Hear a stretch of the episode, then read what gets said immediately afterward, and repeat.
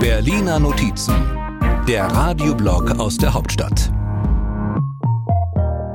Ist das jetzt eigentlich Kunst? Das fragt man sich öfter im Bundestag und lernt bei einer Debatte auf Plattdeutsch, dass für manche die Kunst schon beim Denken anfängt. Hören Sie mal. Pro platt, wenn die das einigermaßen können und die fand ja, die das einigermaßen können, auch platt denken ist die Kunst dann dabei.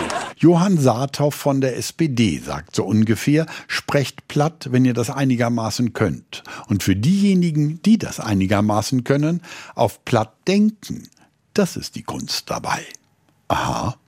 Und Kunst ist natürlich eine ewige Quelle der Inspiration, zum Beispiel für den Bundesfinanzminister von der FDP, der hier eine Frage aus der Kunstgeschichte zitiert. Ja, aus diesem großen Block Marmor, wie entstand daraus denn diese wunderbare Statue? Und da hat Michelangelo gesagt, ich habe einfach nur das Überflüssige weggenommen.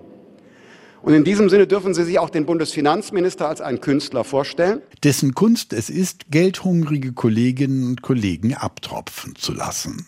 Abtropfen lassen kann Olaf Scholz auch ganz gut. Und manchmal beherrscht er die Kunst, Worte zu finden, die sich durchsetzen.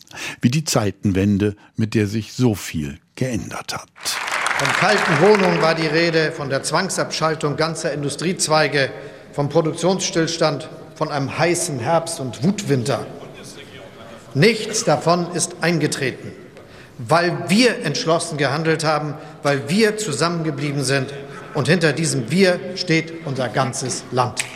Regierungskunst, die Kunst des Verzichts und vielleicht sogar die Kunst des Zusammenhalts, das will gelernt sein.